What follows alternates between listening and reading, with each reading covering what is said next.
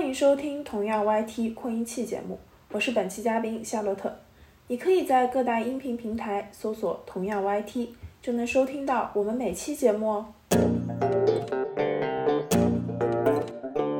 Hello，大家好，欢迎收听本期的同样 YT 扩音器，我是达达。 Hello，大家好，我是夏洛特。今天夏洛特呢，很久不见了，是我们扩音器的老朋友了。嗯，之前你去哪儿了？去留学，你去留学了？对的，你你，我可以那个方便问一下，你今年多少岁吗？你这个时候选择去留学，我不想透露年龄，但是我可以告诉你，嗯，我今年大学毕业，我是二零年大学毕业的，应该是大学毕业两年吧，嗯，因为中间疫情耽误了一年，所以算有一年 gap year。然后二一年下半年，嗯，是二一 four 的留学生，嗯，二一年下半年的留学生，你并没有选择说就是大学毕业了之后马上去读研，我是这么打算的。嗯然后呢，疫情打乱了我的脚步，疫情怎么能关你学习什么事情的？不是当时二零年疫情比较严重的时候，其实大家都开始上网课，然后。而且国外疫情也很严重嘛，家里人就会比较担心安全问题。哦，也不方便出国那个对时候。，对的，就出去也比较麻烦。嗯，当时你就一心想着是要去外面上，呃，去外面读研究生，然后就没有说在国内选择一所学校。对的，你后来去了哪儿啊？去了香港，为为什么会选择去香港读研究生呢？这个有我自己的原因，就是我小的时候也想过要去香港读书，然后其实从留学的性价比来说，香港算是比较高的地方，然后加上呃英国太远，东西太难吃，嗯没有错。主要选香港的原因是香港东西好吃点，嗯，就当时就两个选项，一是英国，一是香港，然后其他地方你都没有考虑。呃，我考虑过新加坡，但是卷不过人家，因为其实从二零以后，大家就会比较担心回国问题啊，所以其实这两年港新热还是挺严重的。就是二一那一届的时候，因为二一 four 入学基本上是二零年在申请，二零、年申请的时候卷的最严重的是新加坡，嗯，然后今年看起来卷的最严重的是香港。听说港校今年聚了很多背景很好的朋友，哇，你们都知道这些信息啊，就是在留学生圈子里会有对，这些信息在留学吗生圈子里会有，因为我有朋友告诉我说，他的同学想今年申请我们同一个专业，结果一月份的时候被拒了，告诉他名额满了，嗯，我们都疯了， 一月份的时候就名额满了，就是不太合常理。很不合常理。就就你们这个专业本身是很吃香的吗？我们这个专业其实算是商科的边缘专业，嗯，所以不不算是竞争特别特别激烈的专业了。所以今年一月份告诉我说名额满了的时候，我还被吓到了。 我说什么什么鬼？为什么一个一个这种专业一月份的时候，人家已经告诉我是因为名额满了被拒的？嗯，就还挺奇怪的。然后我也有学妹今年在申香港，听说也就是竞争比较激烈吧。嗯，就你当时申请的时候还好，对吧？嗯，我申请的时候还好，嗯因为去年大家都去卷新加坡了。对，去年新加坡申请很激烈。嗯，哎，你本身是因因为我知道说，不管是香港还是新加坡，就能去这两个呃国家或者城市去留学的人来说，本身英文啊这些都要要比较好才可以。嗯，就正常语言关要先过，因嗯为港新还是要先先出语言再申请，会比较稳一点。嗯好像我听香港那边比较少发像英国的 con offer，嗯，就英国是可以无雅申请，但是香港那边一般都会建议你考出来了再去申。然后呃就是先考个雅思，然后过了之后比较容 易。嗯，对的，算是基础关，也不叫比较容易，不是高分都不都是，就大家水平都差不多。其实都都很难吧，因为我觉得就是要去读研究生啊什么，特别是去国外留学啊这种，比国内研究生来说可能要难一些，还是要分专业吧。这种，嗯，还是要分专业。嗯其实两边侧重点不一样吧。国内就是你考上了就好，嗯国外就是你可能大学期间就要把你的生活规划好。因为申请的时候会看的综合指标比较多。你上大学的时候就已经在为自己的后面的留学做准备了吗？我是比较晚确定要留学的人，会一般留学生都会过一段卷得很厉害的日子，嗯，就是每天在干嘛？觉得很厉害。每天在学习，每天在担心这门课不会被老师卡成绩吧，嗯，然后我的绩点够了吗？就就是这样，然后实习够了吗？因为看的东西比较多，嗯，所以要要顾学习，要顾实习，还可能你要去刷你的简历。你当时为你的这些就是留学申请，然后准备了哪些材料呢？呃，普通申请其实就是 PS 和 CV，就是简个人简历和个人陈述。呃嗯我是属于比较懒的那种人，就把这种东西都丢给中介干。但是其实我觉得有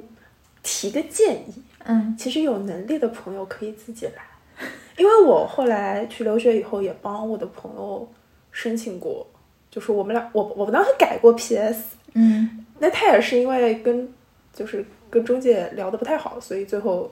我们我们俩也改过这个东西。嗯但我理解很多朋友去找中介的原因，因为我自己一开始也是属于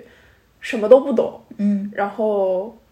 只是知道有这么个东西，大概我我知道一套流程，比如说我要考雅思，我要准备材料，我要交申请，嗯但实际上里面的一些弯弯绕绕不是很懂，所以会把这些东西丢给中介干，然后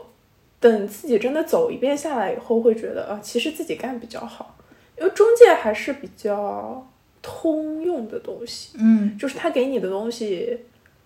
就这是一是个模板。嗯算是吧，嗯比较比较通用的模板型。然后你自己做的话，你可以做的更细化一点。嗯就尤其是，当然这这个 DIY 这个事情适合那种你选校非常明白，嗯你就知道你自己要去哪个学校、哪个专业，这样会比较好好好 DIY。如果你连选校都看不明白，那还是找个中介比较好。也就是说，你如果自己没有很明确的目标的话，就是还是比方说可以借助于中介的一些比较有经验啊这种的。对，这这种会比较方便。嗯因为确实很多人一开始就什么都不懂啊，其实你也你也不知道这个东西怎么写。我自己也是最后，因为港校到后面还有面试，嗯我自己的面试结束了以后，我才知道哦，这个东西原来是这么回事儿。嗯，那后来再去看自己的个人陈述什么的，就觉得啊，其实改一改也是可以的。也就是说改一改会更好、更完美。对的，对的，就是中介来说，就是他们可不可以理解为就是中介只能说能给你达到八十分，嗯，对然后，啊自中己介自己做的话可能会做得更好，更九十分啊这种。对，但是其实自己做的前提是你对这个东西要真的了解。嗯呃，其实我比较建议的是，如果你身边有留学留学过的朋友，可以问一问。就大家申请一轮下来，其实就知道这件事情是怎么回事。嗯，就有朋友之后可以向朋友请教一些对经验。因为如果没有朋友的话，你自己去申请，你可能确实是摸不到门路啊，或什么的。对，这就是中介存在合理的这个原因嘛。对的。然后还有就是，呃，那个啥，其实如果你自己能写你的个人陈述，嗯然后可以去找找人帮忙翻译翻译，然后嗯差不多这种就可以。因为我当时帮我朋友改，也是我们两个人改中文版。嗯， 对，我们两个人两个人在那改中文版，嗯也我们两个人甚至都想过说 要不要牵线搭桥，专门帮别人改中文版。嗯，就是也可以当当成一门啊生意生意来做。 对， 那个人陈述这一方面，就是你是准备怎么准备你自己的个人陈述呢？个人其实陈述要包含一些哪些？抱呃歉，因为我没有那个留学经验啊，所 以没有准备过个人陈述。其实个人陈述这个东西，它就是对你大学经历的一个概括，嗯对它更像一个超长版的自我介绍。嗯然后实际上，真正好的个人陈述是贴着学校和你的专业去写的。也就是说，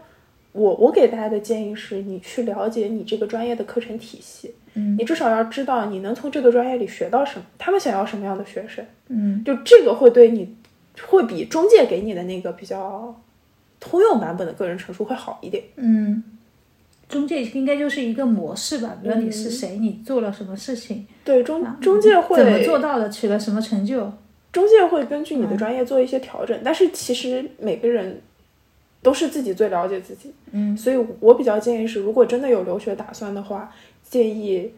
假如你的选校是中介帮你定的，你至少要去了解一下你那个学校的课程体系嗯，和他想要什么样的学生。就是学校未来就培养这个专业想想培养哪一些专业的人才，适不其实适合和你的职业发展啊或者什么的契合，其实，即使是一样名字的专业，不同的学校都会有不同的侧重点，嗯，你是说他们的专业课程不一样？嗯对他们的课程设置都会有不一样的侧重点。所以申的时候，其实可以去看看他们的课程体系。嗯然后再决定说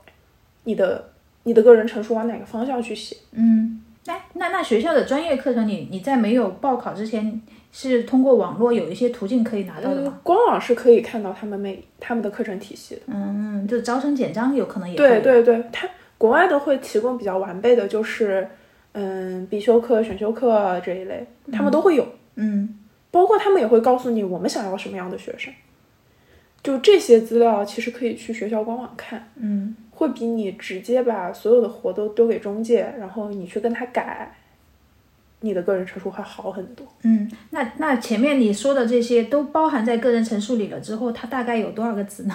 嗯，长短不不一定，嗯看看学校，有的学校像我知道成大好像是什么三百个词，三百个词。但有的就限限制不一定吧，反正嗯看学校，大家可以多写点，到时候往下删就好了。哦，就也也没有说一定要写特别像一个、写一个小作文一样的， 写个小短篇。对，一般会是三五百，嗯，有没有学生写不愿意写特别多，然后那些老师们就觉得学校看得不愿很意看特别多。 其实学校不喜欢很长的个嗯人陈述。个人那个大学生活过于丰富精彩的，那三百个词就是写不完嘛。就他其实要的是你的重点，是嗯你跟他的专业去贴的事情，不不是所有的大学经历都要放在你的陈述上。嗯，那你自己写个人陈述的时候，你有改改过几稿吗？我改了挺多稿的，嗯，但是说实话，我我觉得我的个人陈述其实写的一般， 这个这种东西就不想提，对吧？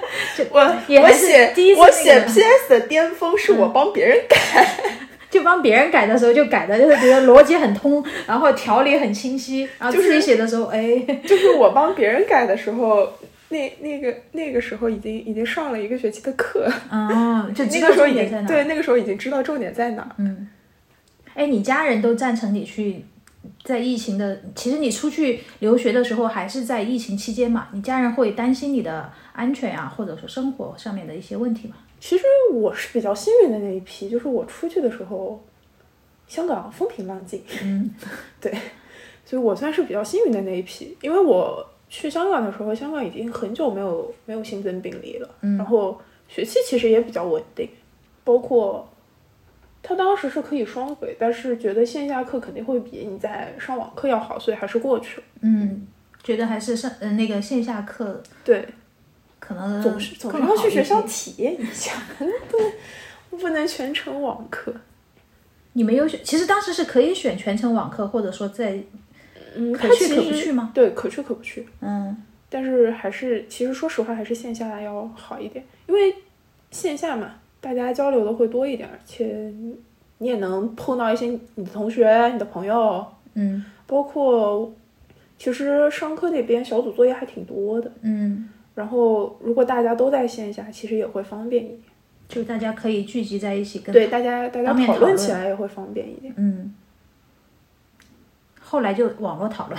我看你后来也是网络讨论，是的，后来后来因为疫情爆发以后，嗯，全改线上了，所以就只能网络讨论。当你准备好你的这些材料之后，然后就提交申请，然后就等学校的回复。对，这个这个时间段大概经历了多久啊？呃，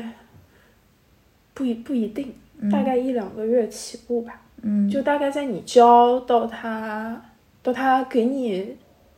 给你面试通知或者是什么，大概会有一个多月，一嗯个多月吧。嗯我的可能还是算快的，反正这个东西只要他没有把你拒了，你都可以抱着希望等一等。就一直期待着就可以了。对，你当时心里面有备选吗？嗯，其实我当时是 differ 了两两个学校，嗯所以对我来讲，就是香港这边的申请算是，如果能中我就去香港，如果不能中我就去英国。 就是有备选方案。对，嗯，那后来两个学校都给了你 offer 吗？没有，没没没有没有等到 City 的，哦，就还是香港这边的先来。嗯，是香港这边来了一个，嗯英国那边因为是二零年推的，所以他那个 offer 一直在。嗯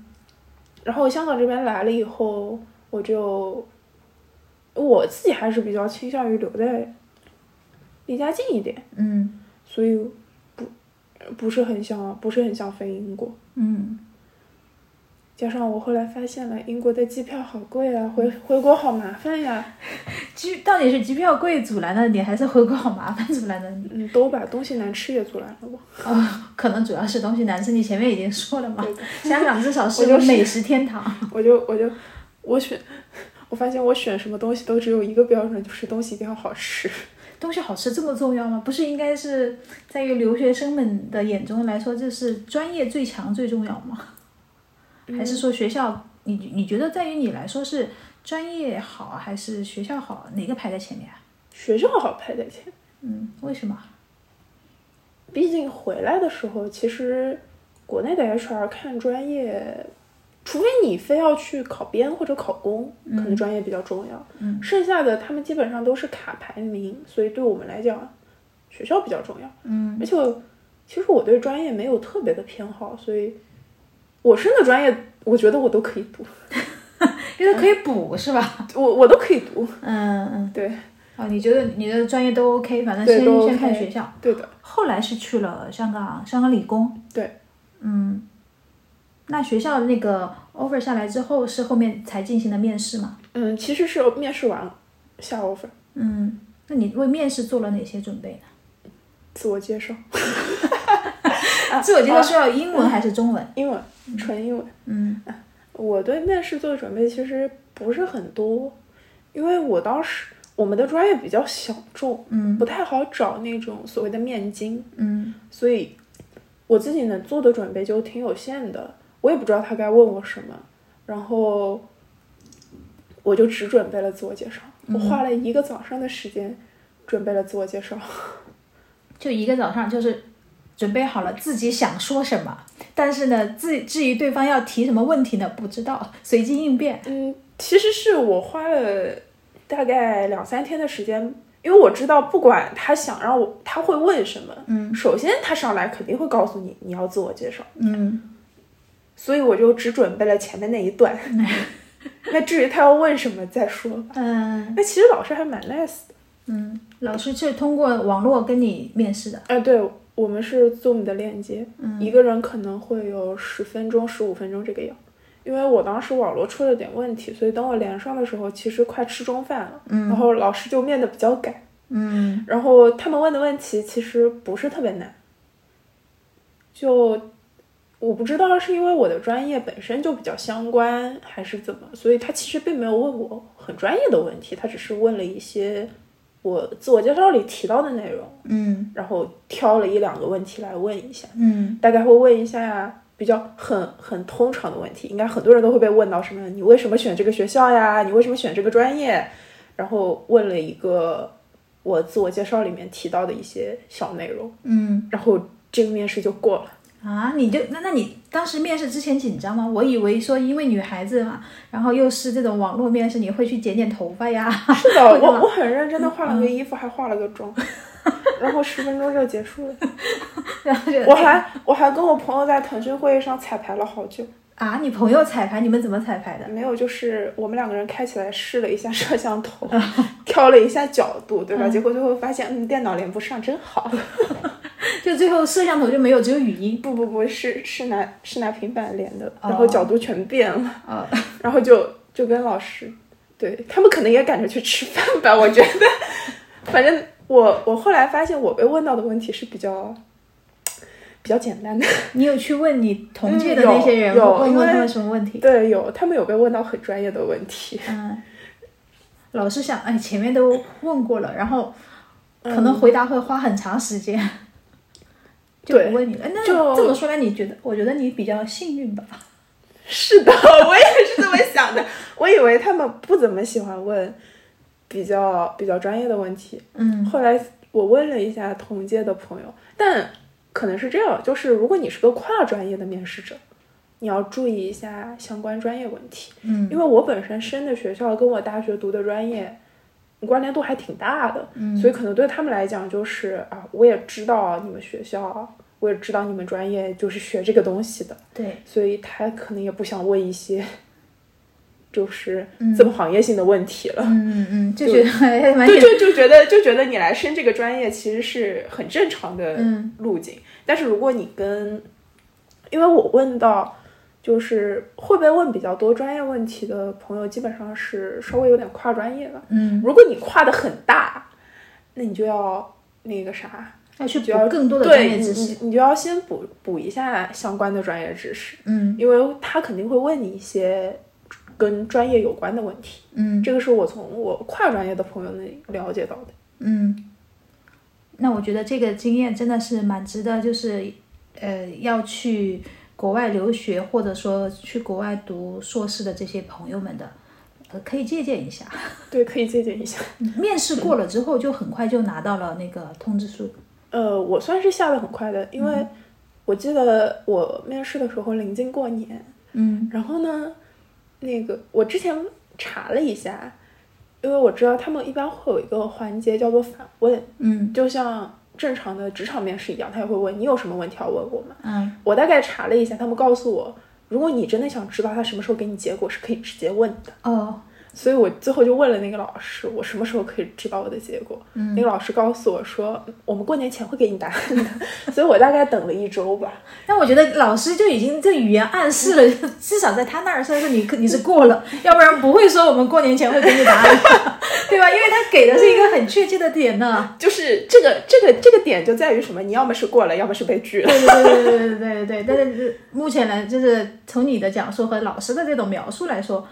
就是你过的几率是很大的。就后来拿到了通知书之后，你你要为就是什么时候去香港，然后要做一些提前做一些准备吧。嗯，其实拿到了通知书之后，就是因为我大概等了一会儿吧，我觉得可能另一个学校没有什么希望了，嗯所以我就把留位费交了。嗯，哦，还有留位费这个，呃，对对，就是国外的学校要收一笔留位费，代表你接受了他这个 offer，你会去他那里上学。当然，你要割掉他也是没问题的，嗯，但那笔钱是不会退你的。其实就是一个叫什么保证金。对，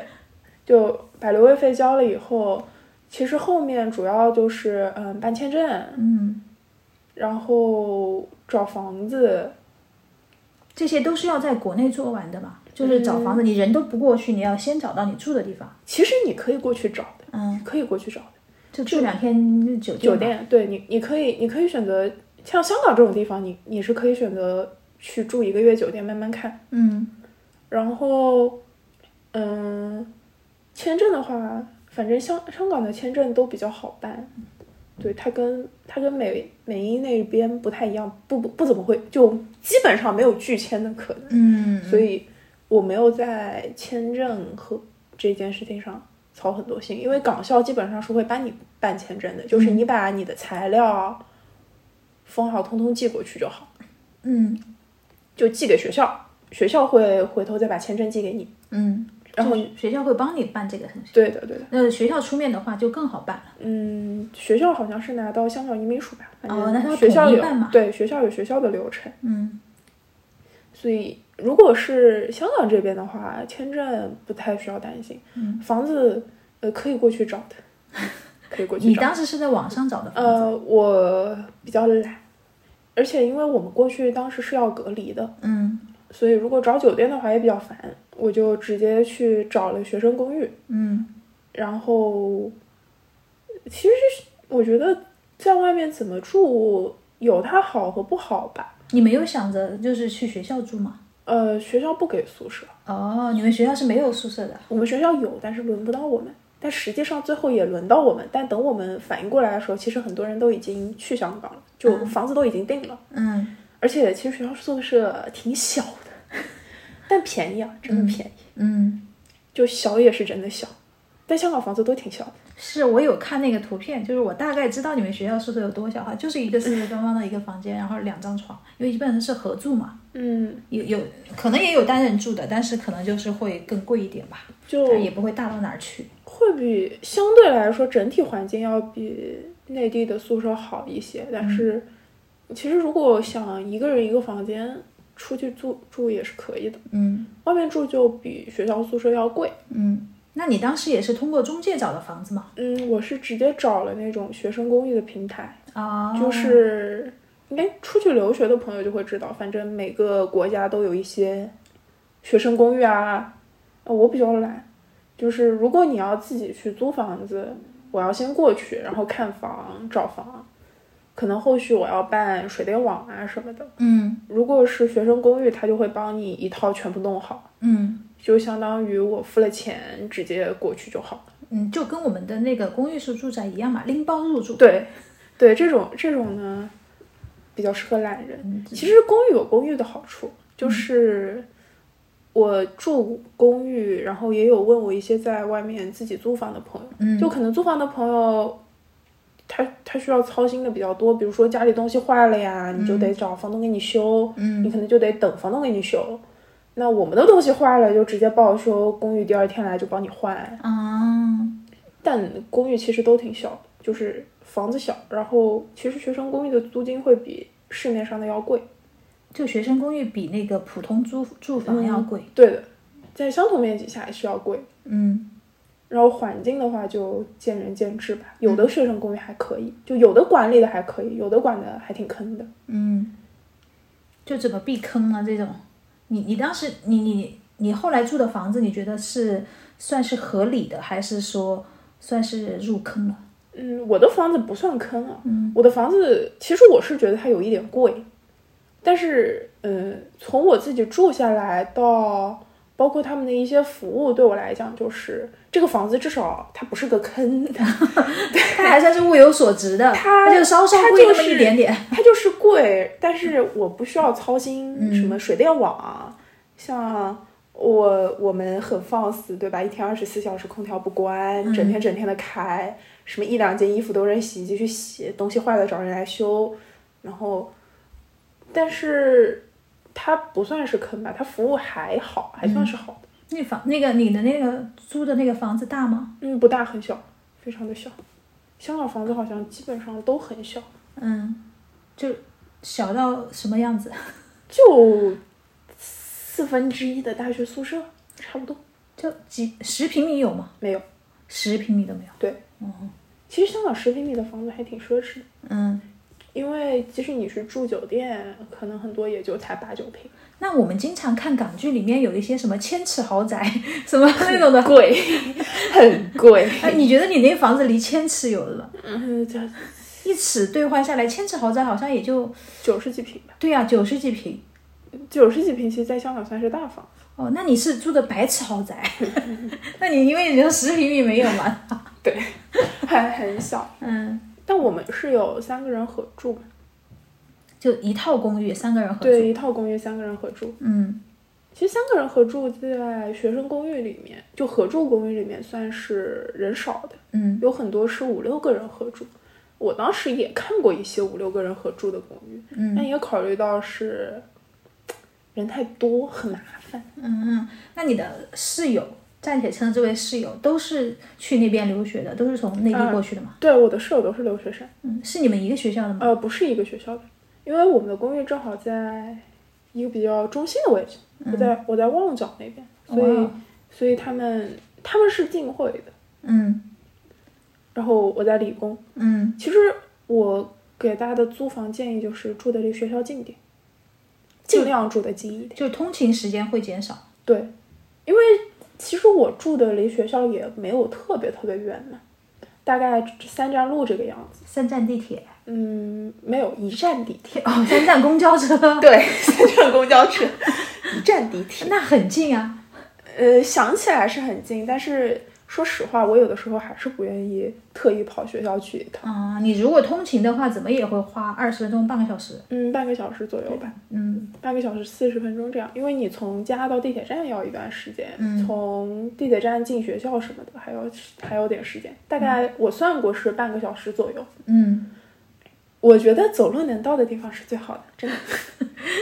你有去香港之前，你还有列一些去什么呃愿望清单之类的吗？就是去了香港，然后这个留学一年必须要干的事情。说实话，我没想过那么多，但是我是属于能玩儿就玩儿的，对吧？嗯我是提前两个星期去，因为怕要隔离十四天。嗯，当时港府的政策真的是，嗯，早上一班，晚上一班。什么意思？就是早上和晚上都不一样。对，早上和晚上都不一样，就前一天晚上和后一天晚上的政策就变了。嗯，怎么说？港府当时说，呃，一开始是说内地可以七加七，就是七天居家，七天监测，后七天可以出门。嗯那其实就意味着基本上我过去只要隔离七天。嗯但是突然有一天就出了个政策，说要强制隔离十四天，嗯因为那个时候内地有一点点疫情的苗头。嗯但是过了第二天晚上又说，哦，可以七加七，嗯，快给我气死！那那你你怎么订票呢？你到底什么时候出发呢？这不是每天脑子就就崩根弦儿，所以所以不知道买哪天哪天的机票好吗？所以我当时是，嗯、保证我开学前十四天。嗯买了开学前十四天的机票，也就是说，即使他让我非要让我在家里待十四天，我也能赶上开学。嗯，你没有考虑过有可能呃七加七后面还还待两天呢？呃，不，不会，不会，因为国外一般就是十四，嗯十四是十四是很算是很严的地方。现在他们二十一也不多，嗯一般也最多就到十四加七。其实你回来也是十四加七，就正常来说是十四加七嘛。嗯所以其实你出去基本上是七加七或者是十四，已经是很严的了，那个时候已经是很严的。嗯然后国内他们当时因为两边疫情都还算稳定，所以连回港易都开了嘛。也就是说，如果你有香港身份证，那个时候回去是可以不隔离的。哦，还有这种政策。那你当时就是去之前有做核酸吗？有有，他是要求登机前四十八小时还是七十二小时的核酸，嗯，然后核下了飞机核酸报告呢？是用手机给他们看还纸是在质纸质？纸哦质版，它要纸质版，而且它还要国务院小程序认证。啊我当时在机场就碰见过一，那个没有国务院那个那个检测机构没有在那个小程序名单上，嗯，就就不不知道那家人最后上飞机没有。就还会查的这么严格？嗯，会的，当时是国泰会国泰会让你现场给他核，嗯然后下了飞机，香港机场是当场再做一次核酸，嗯然后做完在机场等结果，再把你放回去。嗯，等了多久啊？嗯，两三个小时吧。当时人多吗？嗯，其实人不是特别多，嗯因为我当时去的时候是，大部分人其实是去香港转机的，嗯所以真正到香港是目的地的没有很多。那你到了香港之后，就是因为要隔离嘛，你都选了一家酒店还是怎么样？还是呃，就是因为你知道你要去哪儿隔离吗？呃，学生公寓可以直接让我隔离，所以我就直接回去了，哦，就打了个车直接回公寓了。啊，进到公寓的第一眼是什么感觉？好小， 就就就这两个字 啊。好小啊，真的好小。那你第一时间是要不就打开自己的箱子把东西拿出来吗？对， 说实话，箱子都不好放。不过还好，我当时去的时候，因为我室友都不在，所以那整个公寓都是我的。嗯，你是第一个去的。对，我是第一个去的。嗯，我室友，我室友都是在我隔离结束以后才到的，导致我很长，导致很长一段时间，我家人怀疑我那个公寓没有室友，就没有租出去是吧？ 他也没有住出去。 他们问我，嗯，那个时候第一天，家里人问我说，哎，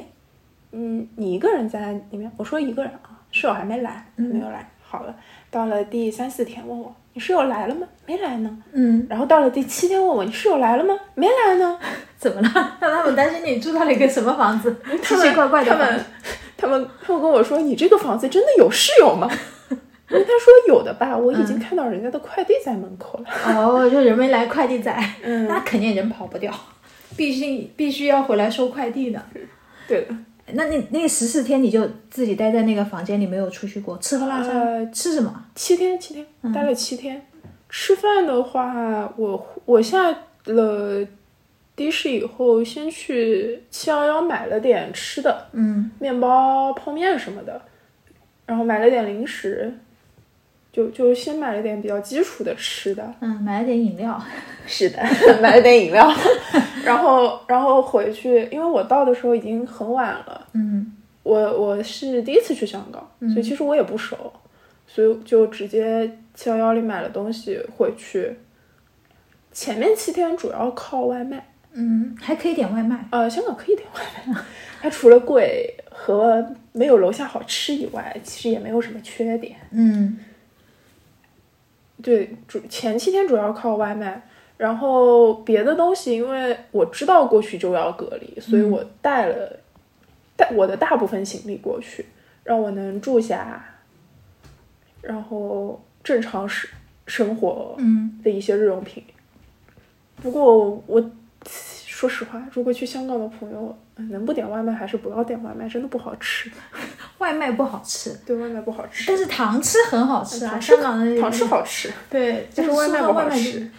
哇，不，我这我看那么多港剧，什么《西九龙重案组》，就点一个什么烧鸭饭、鸭腿饭，可好吃了那个样子。哦我就是们要分清那个叫外带，不叫外卖。 哦，对哦，对，他们都是自己买回来的。他们是打包，他们那个不叫外，哦，也算是某种程度上的外卖吧，但是和嗯我们说的那种送上门的不太一样。就和我们国内点什么饿了么、美团对这些是不一样的。对的，哇，居然是这样啊！那那你七七天待完之后，然后后面学校开学了，然后我想的是，你前面七天应该对你住的那个周围的环境啊什么的，没有什么对，没有有什么么，很全面的印象。没有什么概念。对，其实一定要等你步出家门了之后，就是到处走一走、逛一逛，你才知道。然后就开学了，然后有开学典礼这些什么吗？呃，我们没有开学典礼，就我们在线上开了一个类似见面会一样的东西。嗯，就全班同学开一个，嗯，整个视专频业会议对整个专业开了一个视频会，嗯但其实。说实话，我我出来的时候离我开学还有一个星期，所以我其实是先在香港玩了一个星期。 对我花了一个星期的时间玩了一下，嗯，当时也没有人陪你啊，就一个人到处玩啊，儿。对，一个人玩。你你首先想选择了去哪儿玩啊？，去哪儿？第一天去哪儿了？第一天去了啊，第一天去了去了学校，出来好像就去了学校 那还是去正儿八经留学的呢？ 去我觉得你父母听到这一段会觉得很安慰，第一天还是去了学校的。哎，严格来说，第一天不叫去，第一天是在旺角附近买一些缺的东西，因为毕竟带是不可能把东西带全的，就有那么一两天是在旺角到处找找那种采小购商店，嗯，对，什么有一些零零碎碎的镜子啊、衣架， 就是这些很碎的东西，然后、然后就去了学校，然后去了去了铜锣湾，啊，铜锣湾去逛街去了，嗯、去去宜家，去宜家去了也是去添置东西的。 对，也是去添置东西的，去铜锣湾什么苹果店、宜家，嗯对，还是是去完学校以后去的铜锣湾，嗯然后拎了一大包的东西回去，然后后来后来真正开始玩，去的第一个地方是尖沙咀嗯。星光大道，哦，你去对去看港星留下的足迹。 真正开始玩第一个地方是星光大道，你为什么会想去星光大道啊？其实就像大家在上海会想去外滩一样的，我觉外滩得陆我家嘴一样的感觉哎。，我觉得一般人要么就会去去怎么说，要么去维多利亚港啊或什么的。对，我因为其实星光大道就在维港对面，嗯，就就是是顺便就两个都一起去了。呃，白天在星光大道，嗯，下下午的时候好像去了中环，有有点忘了那段时间的行程，嗯我只记得去了去了尖沙咀，然后去了中环，去了湾仔，嗯，去坐了那个叮叮车，我我感觉都是我们很熟悉的地名了。是 的，湾是的仔码头、湾仔水角。是的，我特意从中环走到 湾仔，就为了就为了去看湾仔码头。就就为了回忆那些电影里面经典的那些场景。你也有去那个什么重庆森林的那个，嗯，那个是后面的事情了。嗯嗯，那个是属于已经在香港待了一段时间，就因为一开始都是去，就像大家在上海会去外滩、会去城隍庙、会去南京路一样，所以一开始都是很大众。我唯一去的大概偏小众的一个地方叫立东街，立冬街是干嘛的？就我没对我没有听过，因为我那个时候非常迷谢安琪的喜帖街，嗯我就怎么都想去看一眼，嗯所以我就去了湾仔，嗯我就去看了一眼立东街。